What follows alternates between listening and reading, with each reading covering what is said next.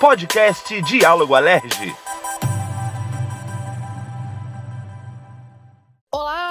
Começando mais um Diálogo Alerge, o podcast aqui do Legislativo Fluminense que leva até você as notícias de forma simples e descomplicando tudo. Comigo hoje, a minha amiga Líbia Vignoli. Oi, Líbia, tudo bem? E aí, Carol, como é que estamos? Tudo certinho? Muito feliz por estar participando do Diálogo Alerge e Vamos lá, porque hoje o assunto tá bom, hein? Isso aí, o assunto tá ótimo, é importante. A gente vai falar hoje aqui com você, nesse episódio, de um assunto que muita gente ainda desconhece, que é a pobreza menstrual, né? É, Carol, e assim, é um tema muito importante, porque eu também acho que é desconhecido da maioria das pessoas, inclusive é, de mulheres também, né? É um tema que é, um, é pouco falado. Pois é, e aí, Líbia, para começar o nosso papo sobre pobreza menstrual, eu vou explicar o que, que significa esse termo, então. Ele se refere não só à dificuldade em ter acesso a produtos menstruais, mas também a informação sobre menstruação e a infraestrutura adequada para o manejo da higiene menstrual. É, pois é, Carol. Então, é, além de tudo que você já falou sobre o termo e tudo mais, eu trouxe alguns dados. Um deles, né, é que uma em cada quatro meninas já deixou de ir para a escola, já deixou de ir para aula, porque não tinha absorvente higiênico.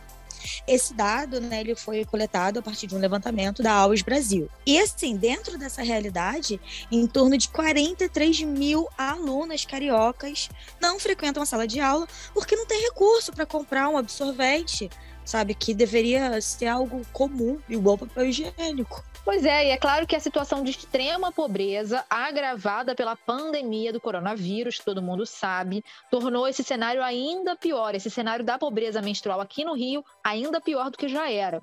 E aí, gente, para vocês terem uma ideia, no ambiente escolar do Brasil, há cerca de 7,5 milhões de meninas que menstruam e 213 mil meninas não têm banheiro em condição de uso nas unidades de ensino. É muita menina sem condições adequadas, né? Um número muito alto, né, Líbia? Carol, assim, confesso que eu fico até um pouco apavorada com isso, né? E a gente que é mulher, a gente, a gente sente isso na pele, né?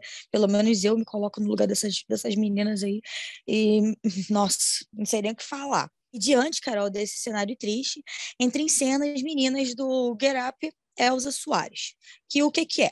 É um coletivo que atua com foco na Zona Norte, aqui do Rio de Janeiro, do município, que inspira e empodera né, garotas para lutar pela igualdade de gênero, elas decidiram é, se unir para começar essa campanha, né, para arrecadar absorvente. Olha que maneiro.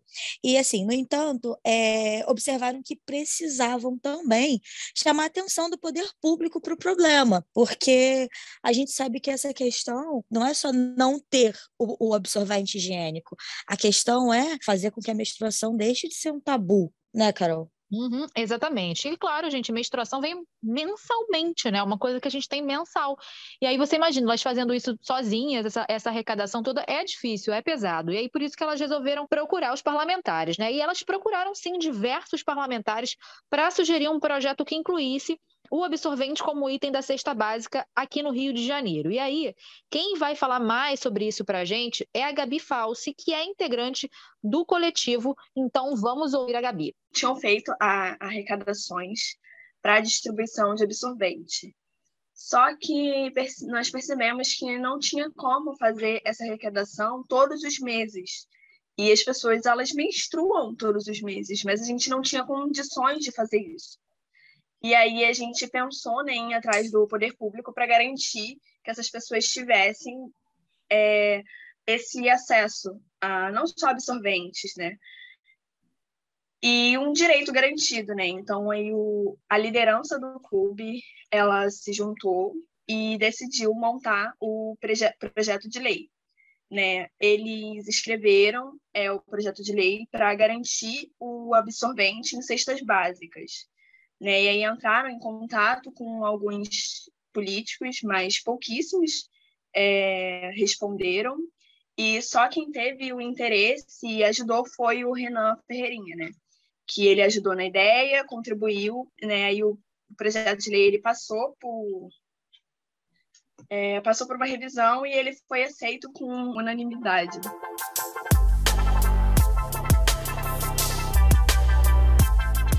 Falar de menstruação ainda é um tabu, né, gente? A gente já tá falando isso aqui desde o início, porque é verdade. A gente goste ou não, por mais louco que seja. E essa história vem lá de trás, Carol. É, por exemplo, assim, lá na época de não sei quando, vamos lá, muito tempo atrás, é, as mulheres, quando ficavam menstruadas, é, eram tratadas como vulneráveis e perigosas ao mesmo tempo, assim, uma coisa meio louca. Mas a mulher menstruada, em, várias culturas, inclusive, tá? Ela é proibida de participar dos rituais religiosos, de comer certo tipo de comida, até mesmo de preparar. E elas ficam em isolamento, como se tivessem com uma doença completamente transmissível que, que fosse acabar com aquela, com aquela comunidade. Você sabia disso? Pois é, né? E aí, gente, o tempo passou, mas ainda hoje é difícil quebrar esse paradigma e falar abertamente sobre menstruação, né? Cada mulher, ainda que exposta às mesmas normas sociais, vivencia a menstruação a partir de duas percepções distintas. Olha só. Enquanto pessoa, em sua experiência real, definida pela quantidade, frequência e duração do fluxo, que é muito particular também, né? Eu tenho um, você tem outro e assim vai. E enquanto membro da sociedade, que a menstruação atribui certos significados próprios e seus tabus e aí, daí a dificuldade ainda em falar sobre isso nos dias de hoje, gente. 2021 a gente ainda tem dificuldade, né? É, Carol, aí o que acontece? É, a desinformação aliada à falta de recurso levam que muitas meninas e até mulheres, tá, a utilizar objetos dos mais inusitados possíveis. É, tem história aí história não, né? Porque isso é verdade, a gente sabe o que acontece. De, de mulher, de menina que usa miolo de pão, usa papelão, até pedaço de plástico, sabe? Para conter o, o, fluxo da menstruação. E, assim, isso é perigoso demais para a saúde, porque você não sabe a procedência daquilo, você está inserindo a parada dentro do seu corpo. Isso é muito louco. É muito e é perigoso mesmo. E aí, quem vai explicar isso para a gente melhor é a ginecologista, obstetra e epidemiologista, doutora Ana Sodré. Vamos ouvir. O que, que acontece? O sangue menstrual é um sangue carregado de tecido, não é puramente sangue, é resto de endométrio. E é um meio de cultura para fungos e bactérias, e a vagina é uma região propensa a bactérias, ainda tem a proximidade do ânus, que é repleto de bactérias. Essas, esse uso de material que fica muito tempo, e não só isso, também os tampões internos que ficam muito tempo, podem causar infecções sérias, infecções bacterianas graves, inclusive, que podem nos casos mais sérios, culminar até com óbito. Esse cenário preocupante, gente, da pobreza menstrual que a gente narrou até agora, chamou a atenção dos parlamentares aqui da LERJ. E hoje já temos duas leis em vigor, aprovadas pela Assembleia Legislativa aqui do Rio, que visam garantir, então, a dignidade menstrual das mulheres. Conta mais isso pra gente, Líbia. Vamos lá, então. Vocês sabem que para falar de lei é comigo, né? Que eu sempre trago alguma lei, e dessa vez uma lei muito bacana, muito importante. É uma lei né, recente, né, de 2021, que é de autoria da Dani Monteiro, né, deputada do PSOL, que é a lei número 9404 de 2021, né, é, que determina que o governo, que o poder executivo, né, que é o governo do estado, distribua absorventes gratuitamente nas escolas públicas do estado do Rio de Janeiro, né, que esse esse material ele seja um item de necessidade básica para a saúde e higiene feminina, assim como o papel higiênico, né? O estado ele, ele entrega o papel higiênico nas escolas, ele também tem que entregar é, o absorvente higiênico, é basicamente o que fala o texto da lei. E essa distribuição será realizada na secretaria ou na coordenação dessas escolas e preferencialmente, né, por uma funcionária mulher. É, a direção da unidade, né, é, da unidade escolar, no caso, tá, gente, é, deverá fixar cartazes informando da disponibilidade dos kits higiênicos femininos nas secretarias, porque não basta só ter os alunos, as alunas, né, nesse caso, é, elas têm que ter consciência que tem ali, em casos de emergência, de necessidade, é, elas podem ir à secretaria e pedir o seu kit de higiene. Isso aí. A gente foi ouvir a deputada Dani Monteiro sobre a importância dessa lei, deputada Dani Monteiro, que é a autora né, da lei. Então vamos ouvir o que ela falou para a gente. É preciso refletir na, nos conceitos de evasão, né, que hoje retiram os nossos jovens das escolas e pensar o quanto que esses conceitos também muitas vezes são divididos por gênero. Afinal, muitas meninas e adolescentes é, faltam escola ou mesmo com o tempo abandonam devido à vergonha e falta de informação sobre o que acontece com o seu próprio corpo e sobre os ciclos desse do seu corpo. Então é preciso a distribuição desse item, entendendo que ele é um, essencial para manter né, a presença de meninas e o empoderamento delas nesses espaços. Outra lei em vigor, a número 8.000 924 de 2020 é de autoria do deputado licenciado e atual secretário de Educação do município, Renan Ferreirinha. Ela inclui absorventes e fraldas infantis e geriátricas também na cesta básica aqui do estado do Rio. E hoje, Carol, como secretário, o Ferreirinha implantou tá? o programa Livres para Estudar. A expectativa é que a ação atenda de aproximadamente 100 mil estudantes né? É, e distribui mais de 8 milhões de absorventes por ano, um investimento de aproximadamente 14 milhões de reais. Pois é, e aí a falta de recursos para adquirir os absorventes por parte das alunas da rede municipal é um dos fatores que contribuem para a evasão escolar dessas meninas. Claro, né, gente? Se elas não conseguem comprar, elas não vão à aula porque elas têm vergonha, óbvio. E aí, o que, que a gente tem? Mais meninas abandonando os estudos, mais mulheres sem formação e qualificação. E assim consequentemente, mais desigualdade entre os gêneros, né? É, Carol, assim, isso a, a, a gente, a gente é mulher, a gente sabe, né, é, o quanto que isso mexe com, com o desenvolvimento da, da mulher, né, na sua na perspectiva profissional. E assim, essa luta está muito longe de acabar. É, as meninas do, do Get Up, elas têm planos bem maiores, assim, e é bom ver essa garotada, né, que, que hoje tem uma cabeça mais aberta, mais ampla, e que está aí correndo atrás dos seus direitos e fazendo acontecer, tá? E quem vai contar para gente é a Beatriz Diniz. Vamos ouvir o que a Beatriz tem para falar. A gente vê como plano também fortalecer o movimento nacional. Então, é, como a Nath mencionou, existe esse movimento puxado pelo Girl Up que se chama Livre para Menstruar, onde também, assim, dentro desse movimento, a gente ajuda a capacitar outras meninas ao redor do Brasil para que elas consigam replicar essas mesmas ideias, que elas consigam ter os materiais e ferramentas para irem até as casas legislativas. Então, é um objetivo. É continuar é, fortalecendo leis nesse sentido. Então, o GT de campanhas que a gente tem aqui, a Nath e outras pessoas, é, por exemplo, a gente fez primeiro a lei do absorvente nas cestas básicas. E a gente viu que tinha uma lei também que precisava incluir na educação. Então, é, a gente foi e correu atrás dessa pressão. Existem também, é um objetivo que a gente inclua o quê? Nas OBS, que a gente inclua também nos presídios, porque a realidade também dos presídios é muito alarmante. Então, é continuar trabalhando em áreas que a gente ainda não alcançou e continuar batalhando nessas outras frentes. E também tentar levar a educação, é uma frente do Girl Up, e a gente vai continuar tentando fazer isso. A gente já fez aulas de educação menstrual e sexual nas comunidades do Para Pedro. Então, é, é uma vertente que a gente também valoriza muito, porque não adianta nada a gente doar e não trazer informação e conhecimento para as pessoas.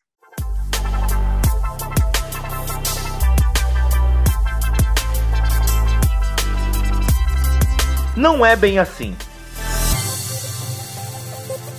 Bom, mudando de assunto, na coluna Não é Bem Assim dessa semana, o diretor da assessoria fiscal da LERJ, Mauro Osório, vai falar sobre a cidade e o estado do Rio de Janeiro e as estratégias para essas duas regiões. Vamos ouvir. Hoje vamos procurar discutir a questão da cidade, o antigo estado do Rio de Janeiro e qual deve ser a estratégia é, territorial, quer dizer, para essas duas regiões. Quer dizer, vamos voltar a essa discussão, já tivemos ela anteriormente aqui nessa série, né? É, bom, é, até a mudança da capital, você tinha duas unidades federativas. Você tinha o Distrito Federal, que ficava na cidade do Rio de Janeiro, e você tinha o antigo estado do Rio de Janeiro, é, também chamado de Velha Província, que a capital era Niterói. Né? Eram a cidade do Rio de Janeiro era o Distrito Federal, uma unidade federativa, e tinha 91 municípios que formavam é, o antigo estado do Rio de Janeiro. Bom, quando houve a transferência da capital, houve um grande, houve algum debate né, é, sobre o que fazer com o Rio. Né?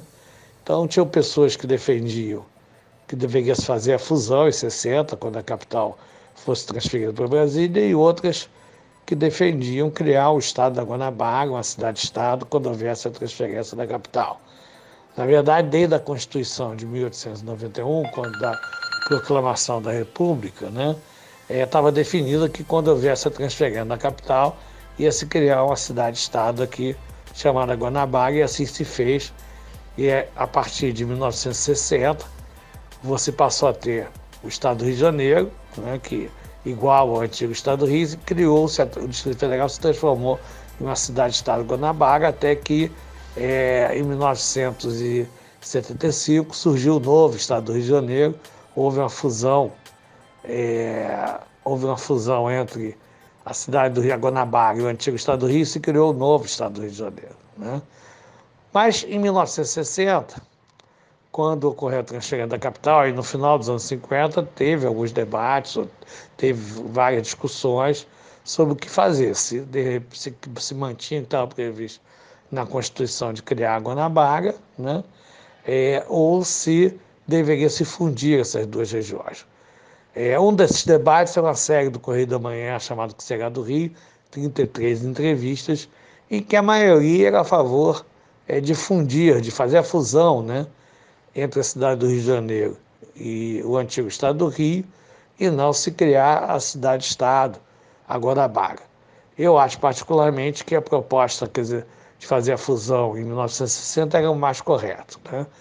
É, por que isso? Porque, na verdade, que você sempre teve uma articulação muito grande entre a cidade do Rio de Janeiro né, e o antigo estado do Rio.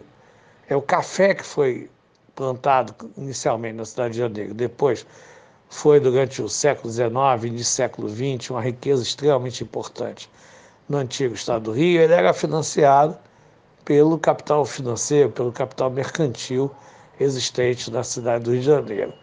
É, muitas e muitas integrações. Uma coisa muito curiosa, nos principais jornais é, do antigo estado do Rio se chamava Diário Carioca, era de uma família importante é, do antigo Estado do Rio, que eram os Macedo Soares. Bom, então nós acreditamos que o fundamental é consolidar o Estado do Rio de Janeiro, é procurar fazer jogos de ganha-ganha entre as diversas regiões do Estado. É a cidade do Rio de Janeiro ser um hub do Estado do Rio de Janeiro, ser um centro, ser um nó do Estado do Rio de Janeiro, um centro de articulação do Estado do Rio de Janeiro. Né? O governo do Estado está aqui, tem sedes de grandes empresas aqui, a sede, por exemplo, da, da empresa que hoje controla o Porto do Açu, a sede administrativa está na cidade do Rio de Janeiro. Então, acho que cada vez mais nós temos que pensar em como integrar isso. Quer dizer, dentro dessa linha, a Assembleia Legislativa do Estado do Rio de Janeiro, através do, do presidente André Siciliano, criou um Fundo Soberano Estadual, uma emenda constitucional, e agora está se discutindo o projeto de lei para ver como é que vai regulamentar isso e como usar isso, que vão vir de parte das receitas de royalties, é um fundo de investimentos. Nessa linha, tivemos é, no norte do estado, no dia 29, é, a LERJ, através do seu presidente, a assessoria fiscal também participando, e fizemos uma discussão com universidades, quer dizer, é, nos últimos 20 anos surgiram muitas unidades universitárias no interior fluminense. É, uma das primeiras iniciativas importantes foi do Darcy Ribeiro, foi um grande educador, cientista social e criou a Universidade do Norte Fluminense. E fizemos uma discussão muito boa lá na Universidade do Norte Fluminense de como usar esses recursos, né? parte dos recursos do ROI, para investimentos estratégicos, diversificar a estrutura produtiva é, no estado do Rio de Janeiro. Faremos agora também visitas, quer dizer, ao Médio Paraíba e também ao Noroeste Fluminense, né? E é, tardiamente já devia ter sido tido mais, já devia ter tido mais iniciativas no sentido de trabalhar com mais planejamento, né? É, integração do Estado e política de investimento para o Estado, mas isso é muito importante. Então entendemos que ao contrário de uma visão saudosista, ah, vamos recriar Guanabara, vamos criar um segundo Distrito Federal na cidade de Janeiro, vamos trazer a capital do, é, do país de novo para o Rio. Além de ser uma iniciativa que não é, terá condições políticas de passar em Brasília, não é nem conveniente. Conveniente é as diversas regiões do Estado, de forma fraterna, de forma integrada, pensarem como tirar o Rio, a cidade e o Estado do longo ciclo vicioso. Desde os anos 70, nós somos a unidade da federação que menos cresceu, né? e no norte do Estado, vamos ter que enfrentar a questão da queda de receita de royalties. No, conjunto do Estado, os royalties continuam crescendo e bastante, mas lá tem caído muito, as receitas dos municípios do Norte Fluminense caíram muito de 2000, de 2012 e 2020, né? A receita do total dos municípios caiu cerca de 40%. Então é urgente estar pensando políticas para aquela região, já que a produção do petróleo lá tende a ser declinante, está aumentando no pré-sal, que fica mais de frente aí ao leste metropolitano, é, Niterói, Maricá, né? é, Saquarema, enfim, essa região mais aqui perto aqui da, da, do leste metropolitano, mas no norte do estado temos que pensar o que fazer lá e o que fazer com relação às diversas regiões do estado. Como integrar e, como já falei, a cidade do Janeiro é, procurando ser uma articuladora disso de uma forma generosa e organizando jogos de ganha-ganha para nós deixarmos de ser a região que menos cresce né, no Brasil, que menos gera emprego, que tem uma taxa de desemprego de acordo com os dados do IBGE, beira os 20%, que é uma loucura, para jovens beira os 40%, e a gente conseguir tirar nosso Estado para o bem da sua população de um longo círculo vicioso para um círculo virtuoso.